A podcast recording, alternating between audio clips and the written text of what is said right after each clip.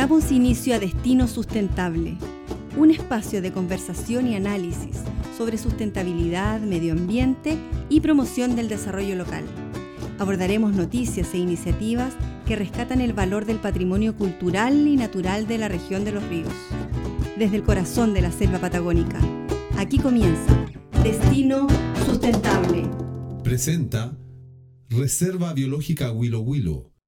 Conduce Manuel Pinotoro.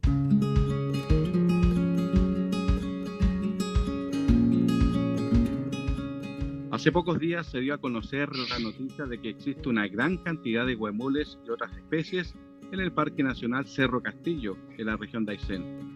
Esto se reveló a raíz del monitoreo de cámaras trampa que comenzaron a instalarse a fines de 2019. Los detalles de este proyecto lo conoceremos luego con Diego Valencia de CONAF. También conversaremos sobre derecho ambiental con el abogado Lorenzo Soto. Con él buscaremos responder a la pregunta ¿Es posible alcanzar el desarrollo sustentable del país que considere variables ambientales y económicas? Ya estamos en contacto con Diego Valencia, jefe de la sección de monitoreo e información del Sistema Nacional de Áreas Silvestres Protegidas del Estado de CONAF. ¿Cómo estás, Diego? Hola, Manuel, muy bien, ¿tú? Todo muy bien. Gracias por esta conversación te lo agradezco de forma anticipada y te pregunto inmediatamente respecto de la información que conocimos de que hace poco se conoció la presencia de una gran cantidad de huemules en la región de Aysén a través del monitoreo de cámaras trampas. ¿Cómo lograron este registro, Diego?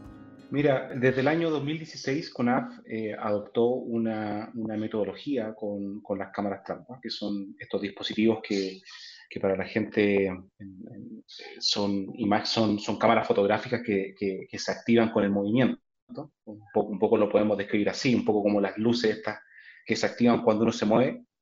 Y bueno, con ese volumen, con un volumen importante de cámaras, en este caso para Cerro Castillo, logramos adquirir un volumen de 30 cámaras trampas para que los guardaparques pudieran hacer 60 puntos de monitoreo al azar, bien distribuidos en el, en el territorio, y con ello dar cuenta de un indicador que se conoce en, este tipo de, de, técnicas que se llama ocupación de sitio. Mediante la ocupación de sitio, para que la gente sepa, es básicamente ver eh, la cámara que está con presencia de webmoon versus el universo total de cámaras que, te tienen. Entonces, eso nos da un, indicador muy interesante y muy potente a la hora de decir cuánto webmoon hay en una zona o cuánta amenaza hay en una zona. Entonces con ello podemos ir identificando especies, podemos ir identificando cuáles son las proporciones, dónde hay más huemul, dónde hay más amenaza, ¿verdad? Y poder hacer estrategias de conservación efectiva en los territorios. ¿Y cuál fue el número exacto, Diego, que consiguieron observar? Mira, el número exacto más o menos está rondeando alrededor de las, de las más de 40 eh, individuos. Eso hay que, eso hay que corregirlo, hay que hacer un, un, postproceso, la verdad, para ver si no es el mismo huemul que se está viendo en las distintas cámaras. Pero podemos identificar que, a grandes rasgos, que el Parque Nacional Cerro Castillo tiene una altísima ocupación de sitio, eh, que está bordeando por sobre el 30%. Quiere decir que el 30% de las 60 cámaras que se instalaron aparecieron huemul.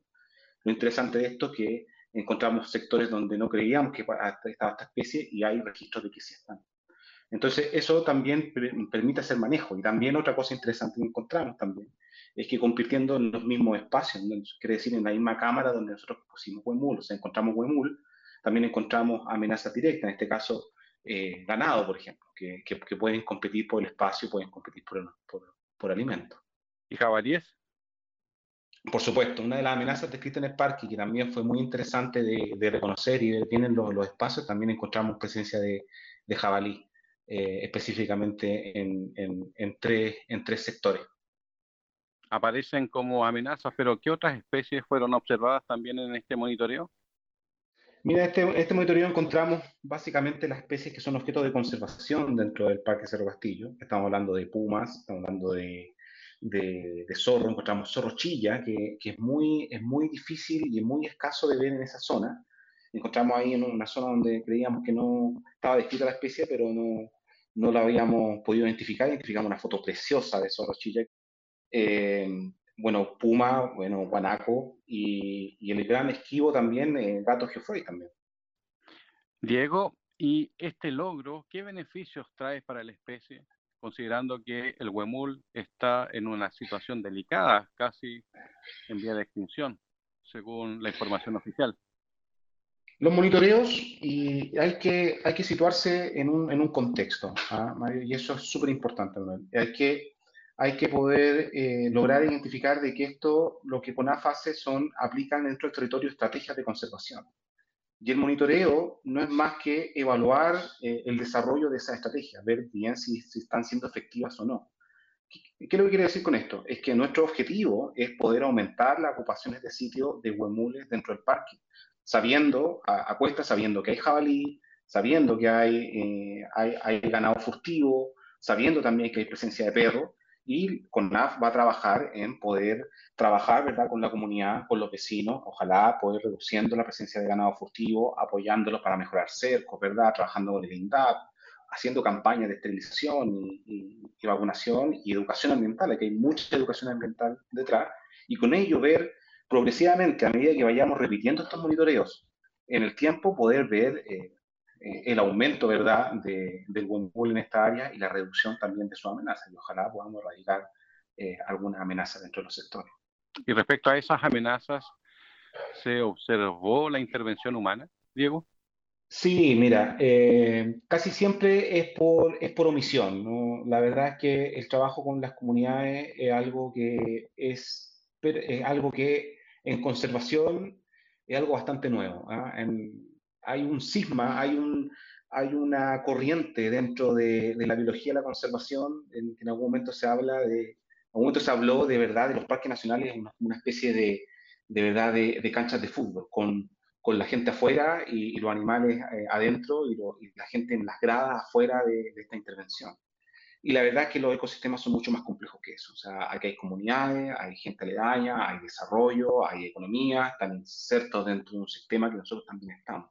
Por lo tanto, queramos o no, nuestra intervención humana afecta a, lo, a, a la especie objeto de conservación, pero las especies carnívoro, ungulado y las especies objetivo, si bien tienen un mecanismo de, de, de, plasticidad bastante importante y logran un poco resistir nuestro, nuestras intervenciones, eh, cuando es cuando esta se desborda, cuando esta ya, ya, ya aumentamos los procesos productivos, cuando ya tenemos una sobreexplotación, nuestra misma, por decirlo así, ambición de tener, no sé, más cabezas de ganado, eh, nuestra despreocupación o indolencia frente a, oye, esto es un potrero, por lo tanto no me preocupo de mi cerco, eh, el no tener un, manejo adecuado de tu ganado, obviamente va a comenzar a, tener conflictos con, no tan solo con Huemul, sino va, van, van, a encontrarse los conflictos en la zona ganadera, por ejemplo, con los pumas.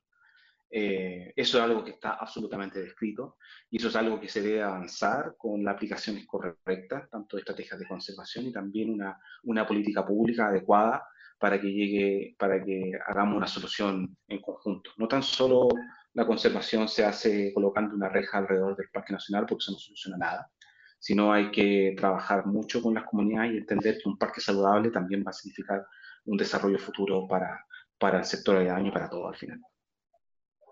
Diego, me gustaría que escucháramos una reacción de Eduardo Arias. Él es el jefe de guardaparques de la Reserva Biológica Huilo Huilo, donde también se desarrolla un proyecto con características parecidas él valoró ese monitoreo que ustedes eh, han realizado y dijo que esta acción ayuda a conocer la cantidad real de huemules en Chile. Escuchemos a Eduardo Arias.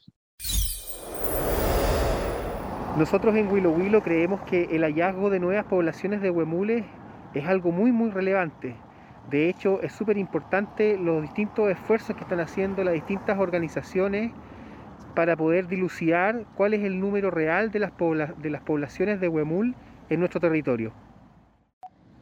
En Huilo Huilo se ha creado una herramienta de conservación bastante interesante en términos de que los animales que se reproducen en semicautiverio son posteriormente reintroducidos al medio silvestre. Y ahí toma una vital importancia el trabajo de monitoreo con cámaras trampa y otros métodos. Esto nos permite saber cuál es el comportamiento y eh, cómo se van organizando los grupos familiares de huemules en las distintas partes de la reserva. En Huilo Huilo creemos que es súper importante replicar este tipo de iniciativas en otras partes del territorio nacional. poder eh, dilucidar qué es lo que ocurre con las distintas poblaciones de fauna silvestre, especialmente con aquellas que tienen reales problemáticas de conservación, es algo muy importante.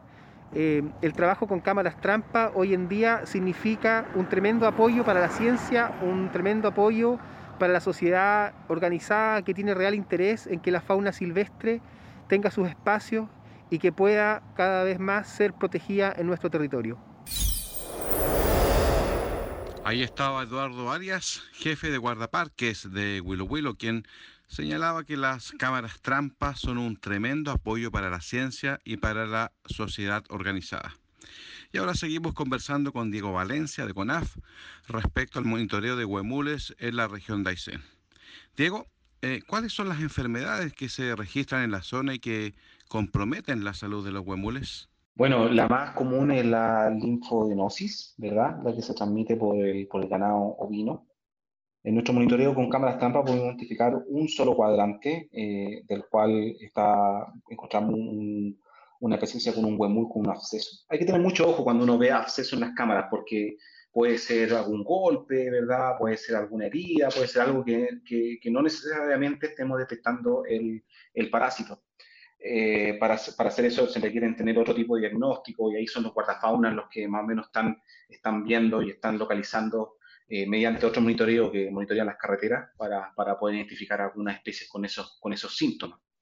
Naturalmente, eh, cuando las cámaras trampas nos dicen que hay un mayor contacto con ganado, ¿verdad? En los cuadrantes, en donde quiere decir que, no sé, pues, en, en, la madrugada hay presencia de huemul y después a las 3 de la tarde entra, entra el, el, el, ganado, eh, quiere decir que hay una interacción en el mismo hábitat. Y eso es un ambiente y un caldo de cultivo, ¿verdad?, para que se, transmitan múltiples enfermedades. Y eso es un, es un problema, obviamente. Vamos a seguir conversando con Diego Valencia. Eh, Diego, te quiero invitar para hacer un, una pausa, que escuchemos la música de Sergio Gómez. Él es músico y cuequero de Panguipulli y durante el periodo estival nos está acompañando durante todo este tiempo con su música. Aquí está Sergio Gómez. Hola, soy Sergio Gómez, músico de Panguipulli y les voy a presentar dos canciones. La primera es una habanera que se llama Mentiras de tu amor. Este es un ritmo que sería desde el Caribe durante muchos años y se chileniza con los conjuntos folclóricos de la zona central y sur de Chile.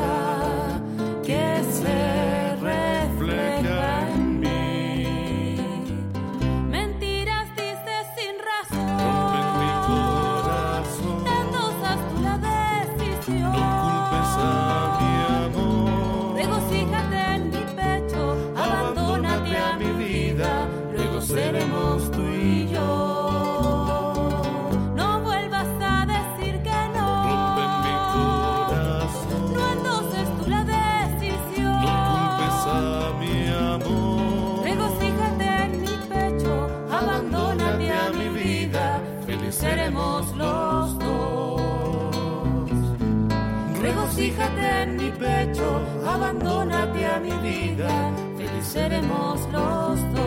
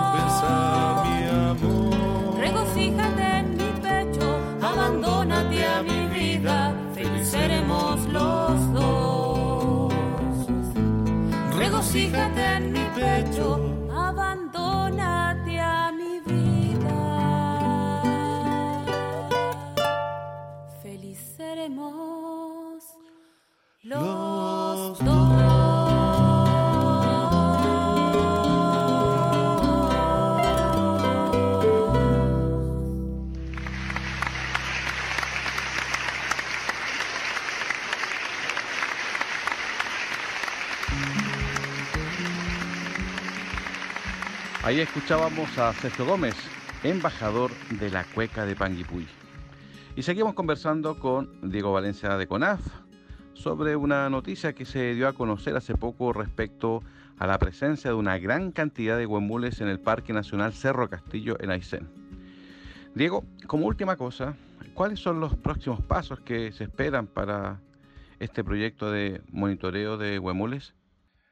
Mira, nosotros, como te comentaba, comenzamos el 2016 con cuatro unidades piloto. Eh, esas cuatro unidades piloto por primera vez se le dotó de un set importante de estos dispositivos. Son 30 cámaras trampa para poder hacer, para doblarlas, para poder hacer 60 puntos de monitoreo al año. Hoy en día tenemos 22 unidades de NASPE en, en todo Chile. La gente sepa, desde Arica hasta Magallanes. CONAF administra 102 unidades eh, entre parques nacionales, reservas, monumentos y dos santuarios de la naturaleza.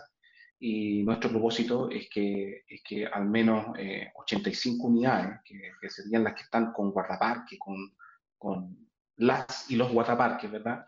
Eh, cuenten con alguna, alguna tecnología que les permita, ¿verdad?, monitorear sujetos de conservación y amenaza. Y hoy en día las cámaras trampa eh, son asequibles, el Estado puede hacer estas inversiones y tenemos un, sistema, un, aprendizaje eh, codiseñado por, nuestros colegas eh, para poder cumplir ese, sueño y ese anhelo, porque el trabajo al final del, del, guardaparque es múltiple. Él, le está en la entrada, tiene que cortar el ticket, tiene que atender los visitantes, lavar, los baños, ¿verdad? y además tiene que hacer monitoreo. Y, la verdad es que eh, el apoyo de estas nuevas tecnologías eh, lo que hace es resaltar esta labor que es súper importante, que es generar información para poder evaluar las estrategias de conservación que nosotros mismos estamos aplicando en los territorios. Un trabajo que vale la pena, Diego, sin lugar a dudas. Ahí estaba Diego Valencia, jefe de la sección de monitoreo e información del Sistema Nacional de Áreas Silvestres Protegidas del Estado de CONAF. Muchas gracias. Muchas gracias. Seguimos escuchando Destino Sustentable. Seguimos en Destino Sustentable. Ahora vamos a conversar con Lorenzo Soto. Él es abogado de temas medioambientales. ¿Cómo está Lorenzo? Hola, muy bien. ¿Qué tal, Manuel? Y a todos los auditores. ¿Estás en medio de la selva, parece? Eh, estoy en una zona rural, pero eh, bueno. Está bien, pues. Qué lindo. Eh, acorde al tema. Claro que sí. Oye, Lorenzo, la Corte Suprema, entrando ya en materia, ordenó hace un rato paralizar las actividades del yacimiento Cerro Colorado ubicado en la región de Tarapacá, un tema que tú conoces muy bien. Ahí, comunidades indígenas han denunciado que las faenas tenían impacto ambiental en sus tierras y causando daños a recursos protegidos. Lorenzo, quiero que me cuentes de qué se trata este litigio eh, para que luego entremos en el tema del desarrollo sustentable que el país necesita Entonces, primero, ¿de qué se trata el fallo de la Corte Suprema?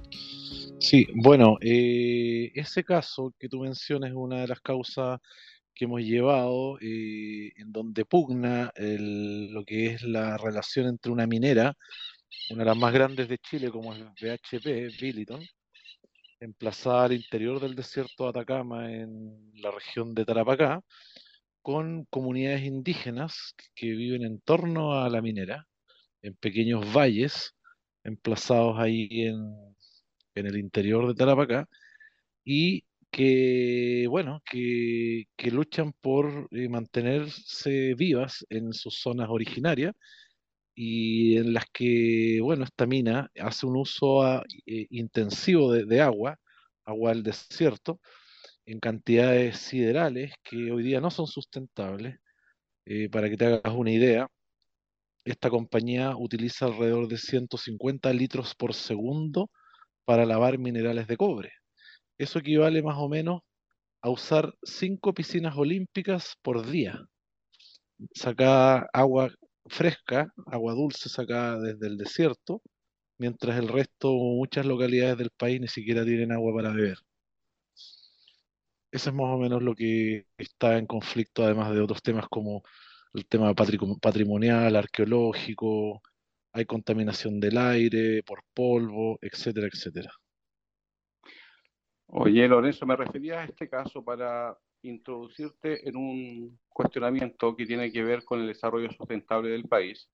Y te quiero preguntar, a partir del relato que tú me estás haciendo de este caso, ya que he estado eh, vinculado a temas de derecho ambiental durante muchos años, ¿qué crees tú? ¿Tú crees que es posible aspirar a un desarrollo sustentable de Chile que equilibre dos variables, la ambiental y la variable económica? O sea, sí. Yo, bueno, eh, sí, respondiéndote inmediatamente de, de, redondear un poco lo y conectar con el caso, eh, bueno, no, te dije que, el fallo de la Corte Suprema en definitiva ordenó anular eh, la resolución de calificación ambiental de esta empresa porque no fue considerada la, la, participación de las comunidades indígenas en el, en el proyecto expansivo y además estableció que no era sustentable el uso intensivo del agua que te acabo de señalar que usa la minera para poder eh, extraer y explotar los minerales de cobre.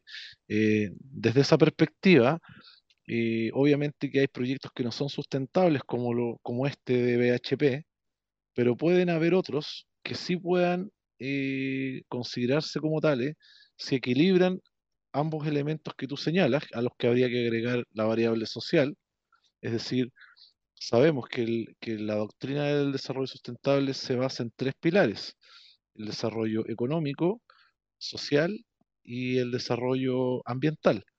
Es decir, eh, tiene que haber protección ambiental, tiene que haber eh, eh, que los desarrollos económicos puedan respetar a las comunidades locales y a, las sociedades en que se inscriben o, donde se instalan, y eso además genere eh, legítimamente beneficios económicos, no solo para la minera, sino para todas las comunidades y para todo,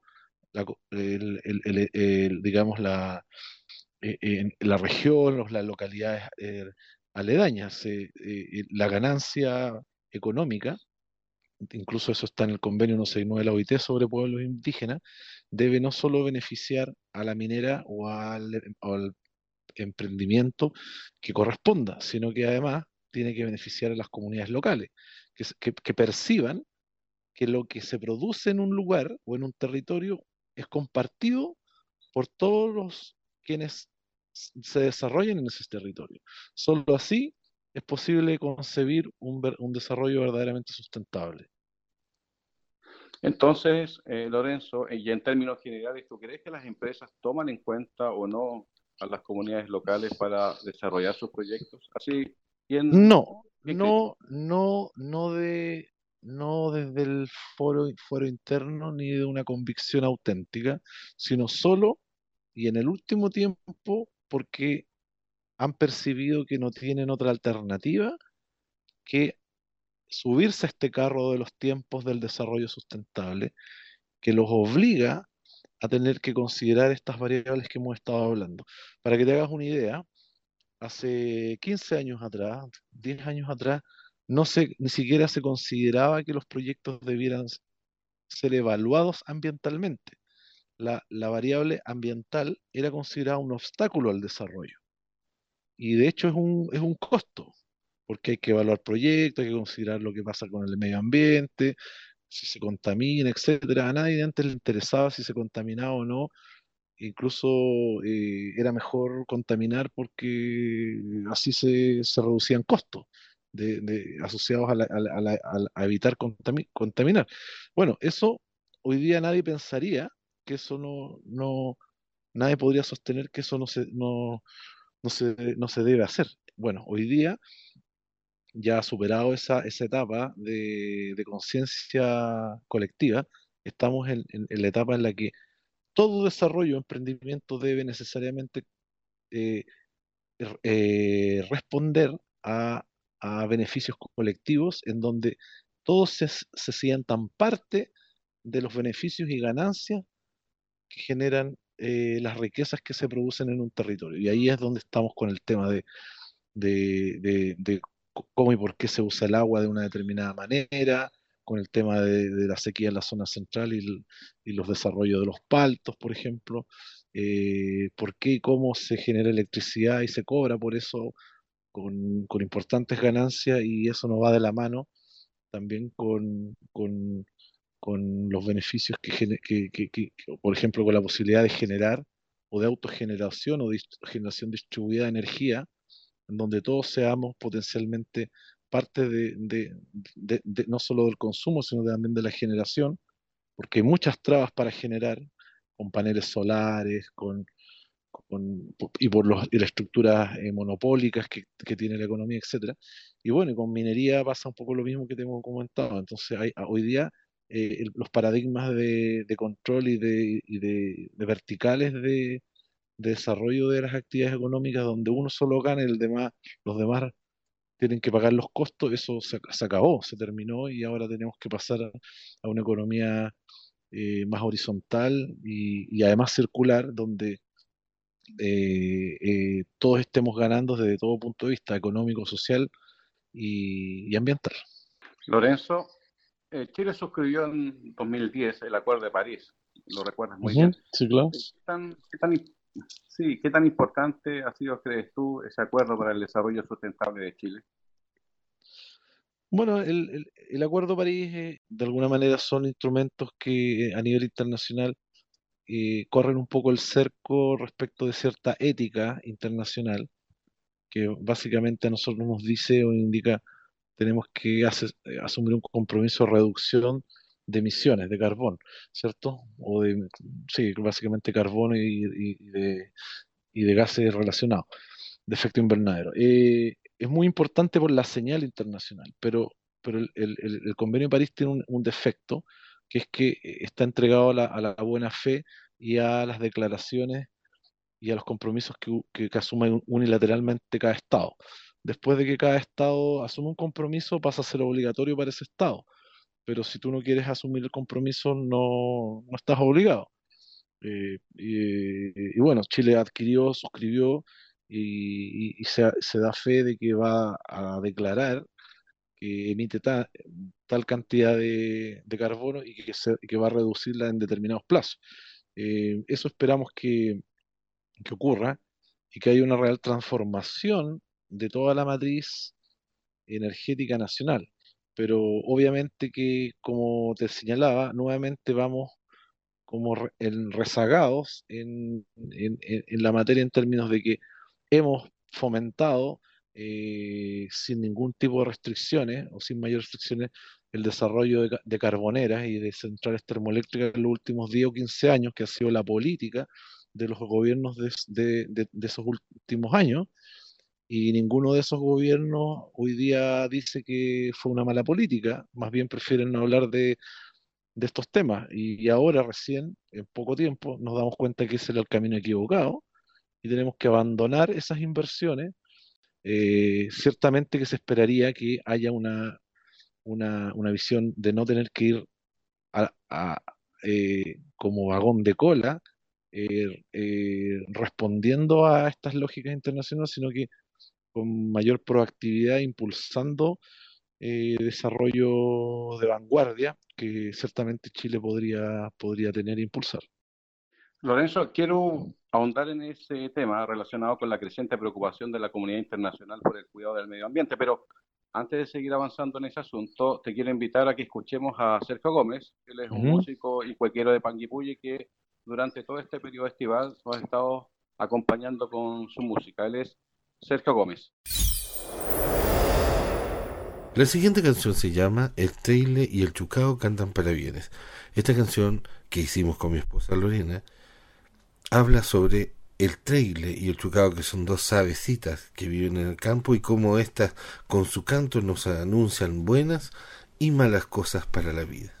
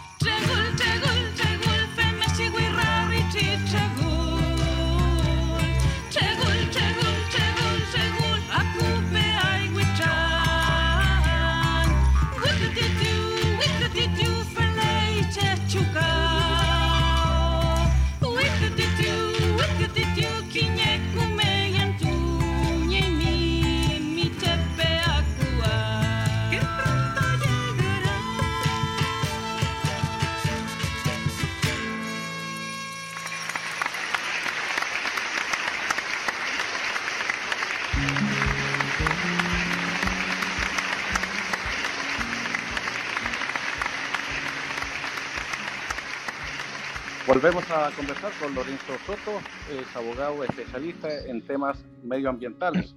Lorenzo, ¿qué tan importante crees tú es el avance de la ciencia? Y lo destaco como un aspecto importante y la creciente preocupación de la comunidad internacional por el cuidado del medio ambiente respecto a las decisiones de la justicia en este tipo de, proyectos. Me refiero al proyecto que usamos como ejemplo para introducir nuestra conversación de hoy día. O sea, la ciencia está cobrando cada vez mayor peso y, relevancia en las decisiones judiciales en materia ambiental. Recordemos que hace pocos años atrás no teníamos una justicia especializada que se abocara a los temas medioambientales. Estoy hablando de los tribunales ambientales que, con los que contamos en Chile, que son tres, eh, en macrozonas, que es en cierto, Antofagasta, Santiago y Valdivia. Y, eso, eh, eso, esa judicatura tiene un integrante que es un ministro de ciencia, experto en ciencia, que ha sido muy valioso por cuanto ha introducido ha incorporado variables, las variables científicas en la, toma de decisiones eh, judiciales. Hay que, quiero decirte que además que eh, en materia de, sostenibilidad, de, protección ambiental, etcétera, quienes están a la vanguardia como Estado en, en, esta materia son los tribunales, no son las leyes, en sus conductas y acciones en todos los proyectos que, o grandes proyectos de, dentro de los que hemos mencionado, el que, el que conversamos al comienzo de esta entrevista.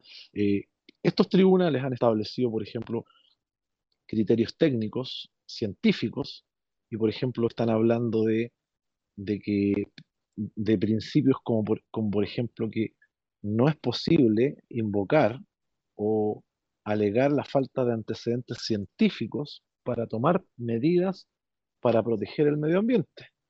Es decir, la falta de certeza en materia científica o, técnica no es un argumento que uno pueda usar para no tomar medidas en favor de la protección del medio ambiente o la biodiversidad o los ecosistemas.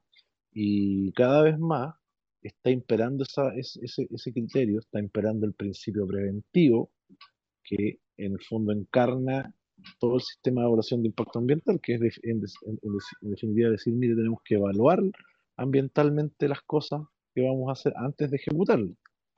Eh, y que es el principio que gobierna toda la legislación ambiental que tenemos hace 20 años eh, o 30 años.